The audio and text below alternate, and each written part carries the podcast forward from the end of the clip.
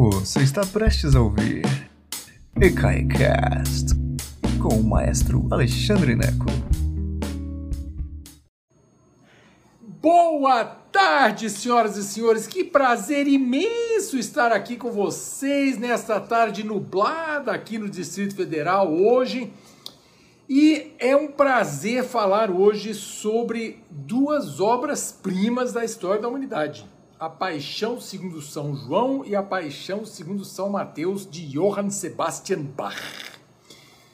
Um, antes de começarmos, porém, eu só gostaria de lembrar a todos vocês que este canal é gratuito e ele só é gratuito porque muitos de vocês nos ajudam a continuarmos vivos, né? Dá um pulinho em ecai.com.br.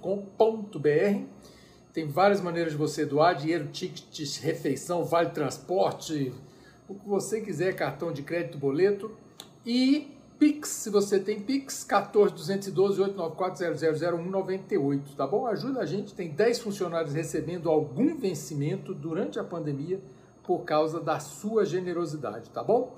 E eu agradeço do fundo do meu coração a todos vocês que estão doando um real que seja, gente, vocês não têm ideia de como é importante, tá bom? Muito obrigado e é um prazer imenso estar aqui com vocês. Então, as paixões de Bar. Que história é essa, né? É, Baixa, Bar se, apaixonou, se apaixonou durante a vida? Não, meninos e meninas. É a paixão de Cristo, musicada por Johann Sebastian Bach. Como esse canal é um canal introdutório. Então, se você já é um grande musicólogo, se você já é músico profissional, você não devia estar aqui me assistindo, porque o meu público é a minha intenção é lidar com o público, é encantar um público que ainda não curte essas coisas ou tem medo, entende? Fala assim, meu Deus, é uma obra muito complexa. É, mas existe uma maneira, inclusive essa era a intenção de Johann Sebastian Bach, existe uma maneira de você ah, poder curtir essas obras, a Paixão segundo São João e a Paixão segundo São Mateus, de Johann Sebastian Bach, é, e curtir muito, se você souber alguns truques e algumas coisas do que está acontecendo. E é isso que eu vou falar para vocês hoje. Antes de, de qualquer coisa, é importante saber também que essas são duas obras que precisam, para ser é, compreendidas, para serem é, é, realmente curtidas, você precisa trabalhar um pouco. Então, assim, você vai gostar de ouvir essas duas peças sem qualquer preparação? Vai. Eu acho lindas. Cada uma delas dura duas horas e meia, talvez até um pouco mais do que isso. Então você pode simplesmente chegar, botar a lista lá no Spotify. Eu não preparei lista hoje porque é assim, eu vou explicar, você vai entender. Mas assim, tá tudo lá. Você, você acha inúmeras versões dessas duas paixões no Spotify, no YouTube, com imagem, sem imagem, é muito legal. Mas se você então, se você simplesmente colocar a lista para tocar e ouvir do começo ao fim, você vai curtir muito. A música é linda. Se você gosta do período barroco, tá, você está no paraíso. Mas se você souber um pouco mais, se você quiser trabalhar um pouquinho para entender essas duas obras-primas, você vai curtir num nível que você nunca imaginou possível. E todo o material para poder curtir essas duas obras está ao seu alcance. Basta você ter uma conexão de internet e se você está me assistindo, evidentemente você tem uma conexão de internet. Porque o material hoje em dia está todo disponível. Para um fã de bar, de Johann Sebastian Bach, até 30, 40 anos atrás, dava muito trabalho Hoje basta você saber o que procurar e você pode entender. Então vamos passar a uma análise rápida do que é isso. Como eu falei, esse é um canal introdutório, então eu vou partir do princípio que vocês não sabem nada de nada, ok? Principalmente porque nós temos, eu fico muito feliz, nós temos muitas crianças assistindo aqui com a gente. Criança, se você está aqui nesse canal é porque o seu pai, sua mãe, sua avó, seu tio são pessoas maravilhosas. Eu adoro ter você aqui, eu acho fantástico. Outro dia eu ouvi dizer que tem um rapaz, um, um, um rapaz de 9 anos em Varginha que fazem boa tarde, me imita, olha que coisa fantástica. Vi um garoto de dois anos no, no, no Instagram também me imitando, achei quase morri, achei maravilhoso, achei bom demais. Então, criança, você é, está aqui no meu coração, tá bom? É, mas então, partindo do princípio, você não sabe de nada. Paixão, que história é essa? Por que paixão? A paixão de Cristo, gente, a paixão de Cristo, por isso que tem a sexta-feira da paixão. Sexta-feira da paixão. O que é a sexta-feira da paixão? É o dia mais triste do calendário cristão. Se você acredita, eh, se você é cristão, esse é um dia de profunda contrição e tristeza. Se você não é cristão, não tem problema nenhum. É um dia de você para você entender o sofrimento, a, a a transfiguração, morte e transfiguração a partir do sofrimento, a partir do sacrifício. O sacrifício supremo que foi o sacrifício de Jesus Cristo, que morreu na cruz para salvar os pecados da humanidade para aqueles que acreditam. Ok? Então, a paixão é isso. Essa palavra paixão é curiosa porque ela é usada nesse sentido. Então, é a morte de Cristo, é a crucifixão de Cristo, é tudo o que levou julgamento, a via sacra e aí a crucifixão e o enterro de Cristo lá na tumba, né, onde colocou-se uma pedra. E assim, então a gente já sabe antes de começar que vai ser uma coisa muito triste. Então, às vezes, é, decepciona um pouco as pessoas que assim, não tem um grande final, nem nada disso na paixão. Porque qual é o final? É a morte de Jesus. Então, assim, ela é uma peça triste, ela não, não quer ser alegre. Então não tem trompete, não tem tímpano. Por quê? Porque não, não se toca trompete durante a quaresma. A quaresma é. Terminou o carnaval, tem a quarta-feira de cinza, começa a quaresma. A quaresma termina na Páscoa, ok? Então é isso. A quaresma são os 40 dias, porque é uma confusão esses, esses 40 dias, como é que conta, mas basicamente é o intervalo entre a sexta, a quarta. A, entre a quarta-feira de cinzas e a Páscoa. Isso chama-se quaresma. E é essa tristeza, esse momento de contrição em que você vai culminar com a sexta-feira santa, onde Jesus é crucificado. Então, olha só. É, assim, o, o, por que, que esse trabalho é tão interessante? Por que, que as paixões, segundo de, de Johann Sebastian Bach, são interessantes? Elas são, em primeiro lugar, a síntese do período barroco, ok? fortíssimas emoções. Você ouve aquilo, eu choro toda vez, porque assim, eu, eu sou chorão, né? Eu sou um negócio meio, meio difícil, meio molenga. Então, assim, é profundo. Você ouve, mesmo que você não tenha treinamento musical nenhum. Quando você ouve aquilo, você fala assim, gente, que coisa bonita, que coisa intensa, né? Então, primeiro, então é a síntese do barroco. Por quê? Emoções muito fortes, complexidade formal, você ouve aquilo e fala assim, gente, onde é que essa música come começa, onde é que ela termina? Bar era aquele nerd, Bar era o nerd, né? o geek. Sabe o sujeito que sabe montar o, cubo mágico? Bar era ele, sabia montar o cubo mágico com certeza. Entende? Assim, é coisa para nerd. Então, assim, é uma complexidade formal muito grande. Você vai ouvir, você fala assim, ah, subir esse negócio. É difícil, gente, é difícil onde que começa, onde que termina, tá bom? É um quebra-cabeça harmônico. É assim, uau, ele começou aqui, ele foi para lá, harmonias complexas, ok? E essa genialidade de Bach, uma coisa impressionante. Tudo que ele sabe, ele colocou nas paixões, ok? São orquestras pequenas, ainda dentro dessa história da síntese do barroco, quer dizer, ela, ela realmente assim, ela simboliza o barroco. Orquestras pequenas, com 15, 20 músicos no máximo, você tem uma orquestra para as paixões de Bach. Corais, ok? Então, flauta, flautas transversais, no caso da.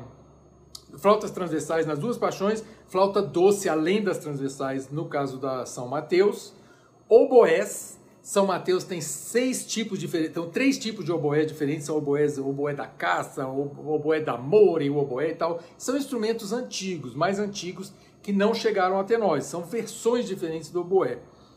Tem o fagote e não tem clarineta. Ainda não existia a clarineta nesse, assim, para grandes produções. Então, assim, estava começando a inventar a clarineta nessa época. Viola da gamba, alaúde, então, assim, as cordas ainda são meio. Ah, não são, não são essas cordas unificadas que a gente tem hoje. Quais são as cordas de hoje? Violino, viola, violoncelo e contrabaixo. Não era isso exatamente. Então você tinha umas cordas meio desiguais, ok? O contínuo, que eu tenho uma palestra inteirinha sobre o baixo contínuo aqui, que é um instrumento de teclado, que pode ser o cravo ou o órgão, mais um instrumento de corda, é, de corda friccionada, que é o, o violoncelo ou o contrabaixo, tá? Então é isso, não tem trompete, não tem tim, porque não se toca trompete na quaresma. Você só vai tocar o aleluia do Handel, aleluia, que é do, desse período também, vai ser, aí você tem trompete, tem tímpano, porque você está celebrando. Enquanto você está na quaresma, não tem nada a celebrar. É momento para sofrer. Corta chocolate, corta refrigerante, corta tudo. É para sofrer na quaresma, ok? Palestras que vão te ajudar para entender as cantatas aqui baixo contínuo, que eu já fiz essa palestra, palestra sobre as cantatas de bar, ok? E aí qualquer outra palestra sobre bar que eu já fiz aqui, tá bom? Uma coisa importante para a gente entender na, na, nas paixões. As paixões são oratórios. O que é um oratório? Um oratório é como se fosse uma ópera sem encenação. Então ela conta uma história, no caso das paixões, são é evidentemente a paixão de Cristo, essa é a história. Antes de entrar na igreja, você já sabe que é isso que você vai assistir. Então você já sabe o começo, meio e fim. Né? É, e ela não tem encenação. Então, embora tenha um personagem que seja Jesus, tenha um personagem que seja Pilatos, tem Judas, você não vê eles interagindo entre eles. Isso é parte da tradição do oratório. O oratório não tem interação. Mas por quê? São preguiçosos? Não, gente. São códigos de uh, interpretação da época tem a ver com a permissão da igreja. O Papa não gostava de ópera, isso aqui é luterano, né? Então, a reforma protestante dividiu a igreja católica da igreja protestante, Lutero fez isso, e mas o Papa da igreja católica não gostava de, de, de ópera. Assim, era uma coisa, nossa, ópera é assim, quem ouvir ópera vai para o inferno. Então, inventou-se essa ópera, essa modalidade de ópera que podia fazer na igreja, que não era ópera, não chamava ópera era ópera, mas ele não vai chamar de ópera, chamava de, chamava de oratório, ok? Então são, são, são geralmente assuntos religiosos, não tem cenário, não tem figurino, não tem interação entre os personagens, todo mundo segura o livrinho para aparecer um concerto dentro da igreja. Aí o Papa deixou, ok? E essa tradição foi levada para o universo protestante, ok? Os luteranos, é, metodistas, batistas, etc. Ok? Então, primeiro isso de oratório. Segundo, existe uma diferença, porque você vai ver que, a, que o oratório, que as paixões, que é a mesma coisa que acontece com as cantatas de bar, você vai ver que a estrutura ele tem áreas, como acontece em ópera. Então, o que é uma área? É um solista cantando acompanhado de orquestra. Então, tem área tem recitativo. O que, que é um recitativo? É uma coisa mais ou menos assim. A pessoa fala mais ou menos falado, mais ou menos cantado. E as palavras importantes ele fala devagar para todo mundo poder entender dentro da igreja ok? Isso é um recitativo, isso que eu acabei de fazer uma brincadeira aqui. A área é a música em si, cantadona e tal, e o recitativo é essa coisa meio assim, meio falada, meio cantada, ok? Então, o oratório tem recitativo, tem áreas, tem pedaços orquestrais, e aí tem o pedaço do coral, que não pode confundir. Tem duas palavras que confundem bastante por causa do uso em português. Não pode confundir no universo de Johann Sebastian Bach coro com coral. Na língua portuguesa, coro e coral é a mesma coisa para definir um grupo vocal, certo? Ah, o coral da Universidade de Brasília é um coro maravilhoso. É a mesma coisa. A palavra coro e coral significa a mesma coisa.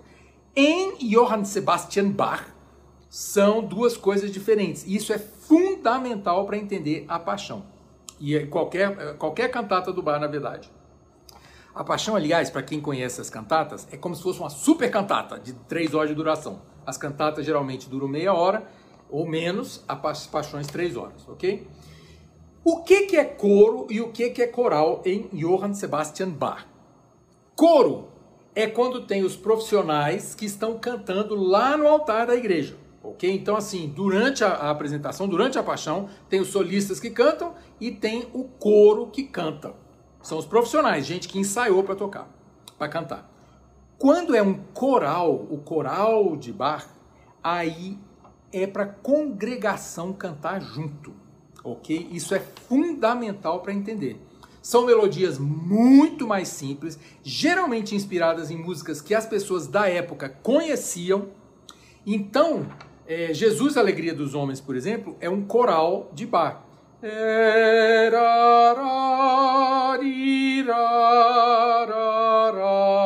Aí a orquestração. E a, e a congregação.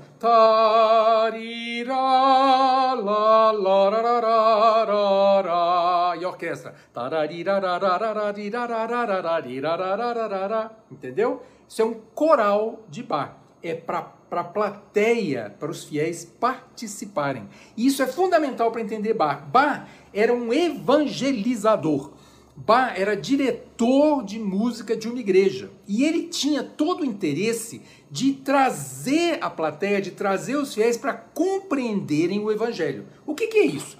Ele fazia sempre em alemão, como a igreja luterana eh, previa, né? Então era tudo em alemão, a música era toda em alemão, com uma linguagem relativamente simples e era feito de uma maneira para as pessoas poderem entender o que estava sendo falado e cantado, ok? Por quê? Muita gente, a maioria das pessoas não sabia ler, então era uma maneira de contar o evangelho, contar a Bíblia sem precisar que as pessoas lessem, porque as pessoas não sabiam ler. ok?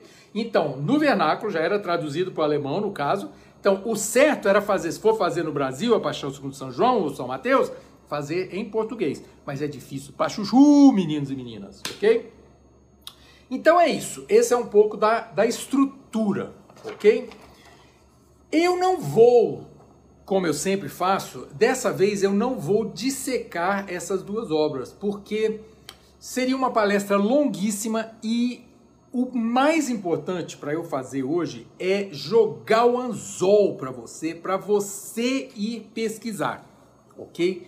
Hoje é uma palestra introdutória te ensinando como ouvir a paixão, as paixões. Você vai achar. Primeiro você acha a versão que você quer ouvir, seja qual for, com imagem ou sem imagem. Não faz diferença ser com imagem porque não tem interação. Então, quando você acha no YouTube, por exemplo, você vê a orquestra como se fosse um concerto, que é um concerto, não pode ter interação. Jesus não diz assim: Olá, Pilatos. Não, não existe isso. Entende? Então, a, o cantor canta olhando para frente, olhando para a plateia, lendo no seu livro ali, não tem interação. Então, tanto faz você ouvir com ou sem imagem. Mas você vai achar a versão que você quer. Você, parte principal. Se você fala alemão, você vai imprimir o texto, o texto em alemão. Se você não fala alemão, você vai achar uma tradução em português. E eu, antes de começar essa palestra, eu fui lá na internet e tive certeza que existem várias traduções eh, disponíveis. Facílimo. Você bota lá, Paixão segundo São João, bar, tradução. E vai achar lá, Paixão segundo São Mateus, bar, tradução. Você acha. Imprime. Tô mandando. Imprime esse negócio. E aí você começa a ouvir você vai ouvir interlúdios orquestrais, vai ouvir coro, que é quando os profissionais cantam, vai ouvir coral, que é quando a plateia canta junto, ok? Em montagens modernas, muitas vezes a plateia não canta junto, por razões óbvias, porque a gente não é uma, não é uma peça litúrgica. Outro dia alguém me perguntou qual é a diferença de liturgia e, e, e, e peça sacra e litúrgica. Toda peça litúrgica é sacra, mas nem toda peça sacra é litúrgica. A liturgia é a parte da cerimônia, seja do culto, seja da missa. Então a, liturgia é que faz parte do culto. Uma Ave Maria, por exemplo, é, não é uma peça litúrgica, ela não faz parte da, da missa em si, ela pode ser inserida lá. Mas o, o, o, o, no caso de uma missa, a liturgia é o Kyrie, Glória, Credo, Sanctus e Agnus Dei. Essa é a liturgia da missa, ok?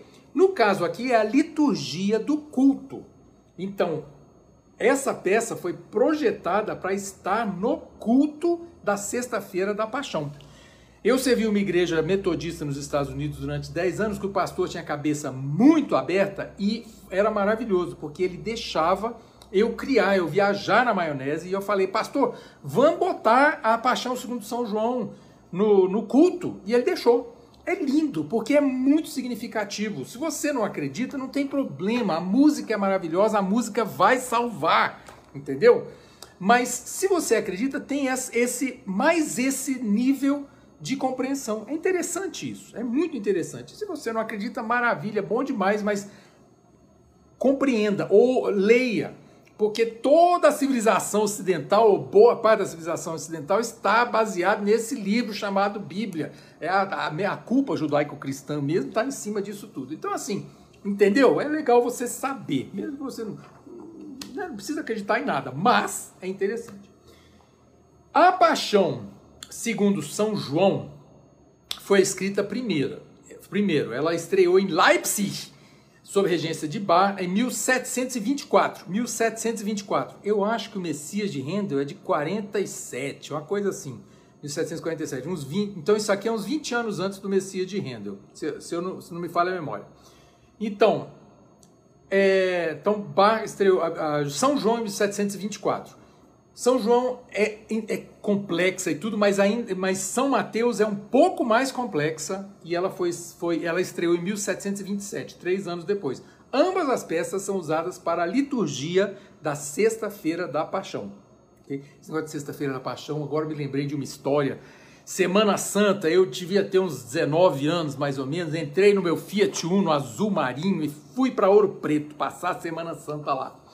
E aí eu estava lá dirigindo naquelas ruelas de ouro preto com meu Fiat Uno azul marinho com o rádio, um motorrádio tocando alguma coisa. Menino, levei uma guarda-chuvada. Puf!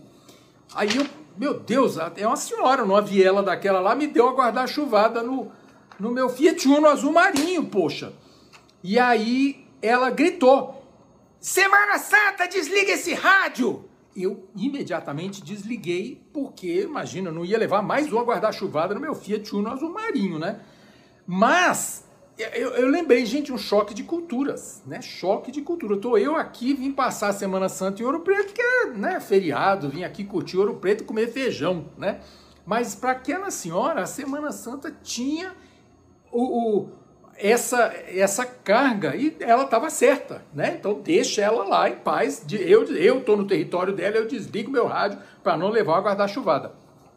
Mas essa é a intenção de Bach, de Johann Sebastian Bach. É uma coisa assim, é, é essa é a o encanto da cerimônia. E a gente lá, lá nos States, a gente fazia muito bem essa cerimônia, era muito bonito.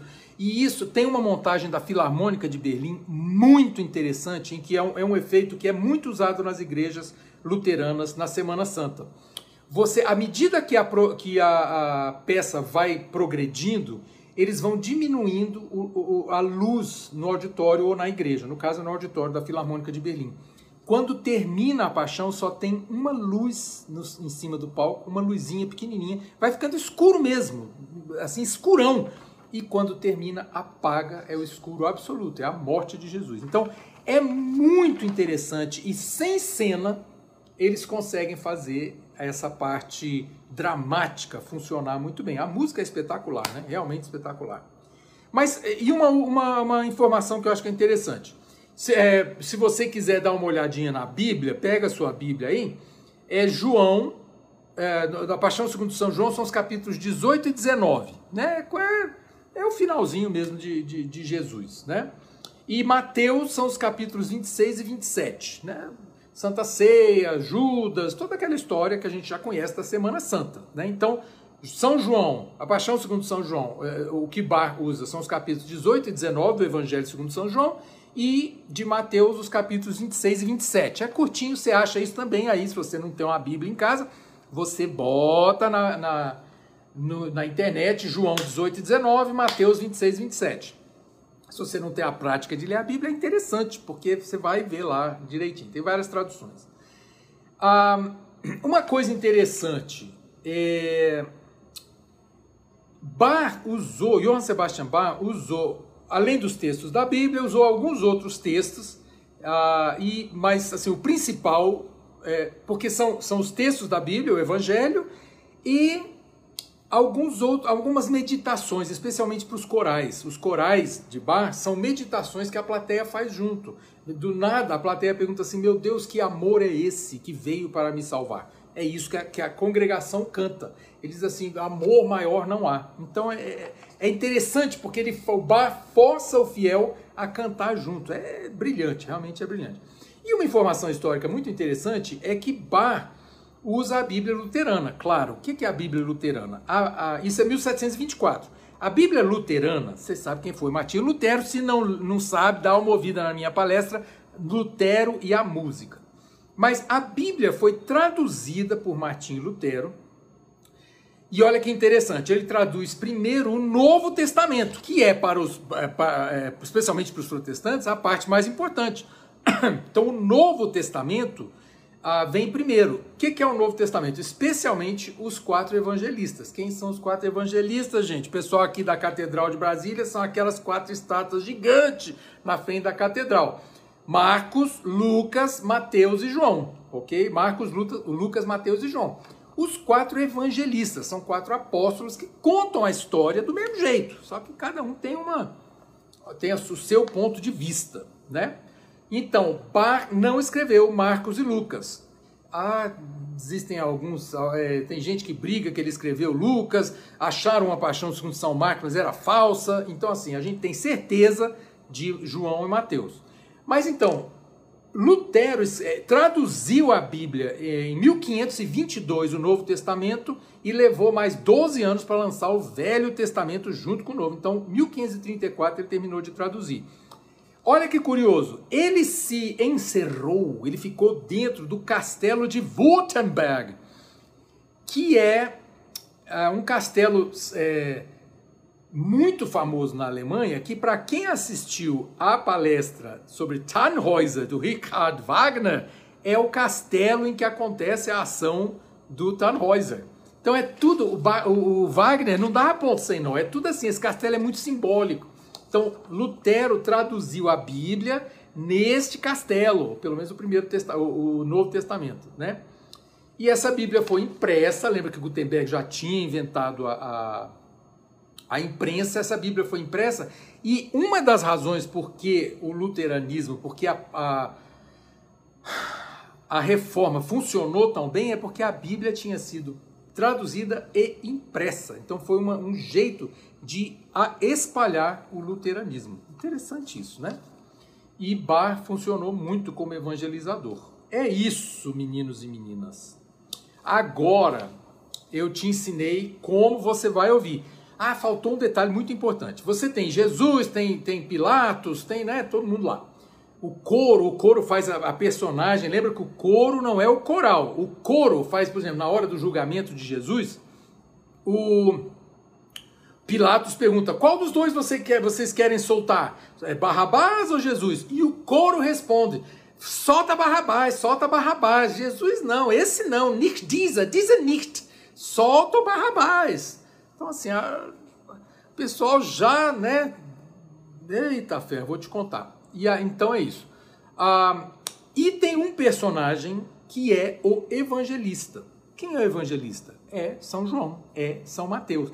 Então você vai ouvir muitas vezes quando você lê na tradução, tá assim, evangelista. Quem é evangelista? É São João. Johann Sebastian Bach coloca o, o evangelista, coloca São João na primeira pessoa, narrando. É fantástico, porque ele está falando para a plateia. Naquele tempo, Jesus fez isso, depois foi para casa, não sei o que e tal, e tal, entendeu? Ele conta a história, e aí Pilatos respondeu.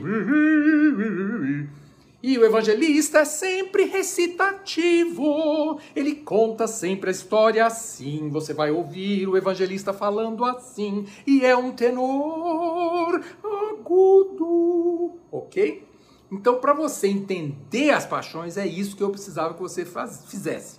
Agora, você não precisa ser hoje, não precisa ser agora, mas você, um dia que você tiver três horas da sua vida em paz, tranquilo. Essa palestra era para acontecer na época da quaresma, mas não, não saiu, então paciência. Estamos agora né, numa época que não precisa disso. Mas, quando você tiver três horas da sua vida livre, imprime a tradução e ouve junto, já sabendo de tudo isso que a gente discutiu aqui hoje, tá bom? Porque vocês vão curtir muito. Eu acho mais interessante você ouvir primeiro a Paixão segundo São João, e segundo a Paixão segundo São Mateus. Mas é a minha, é, eu acho a Paixão segundo São João um pouco mais fácil. É, mas faça na ordem que você preferir, tá bom? As duas são lindas e elas têm melodias e harmonias inacreditáveis, tá bom? Gente, essas foram as paixões de Bach. E foi um prazer enorme tê-los tido aqui comigo. E nós é, nos vemos em breve, tá bom? Um beijo enorme para vocês. É sempre um prazer tê-los aqui no canal do Ecai. Obrigadíssimo, gente. Boa noite. Obrigado por nos escutar. Agora, seja sempre o primeiro a saber da programação. Assine nossa newsletter em ecai.com.br.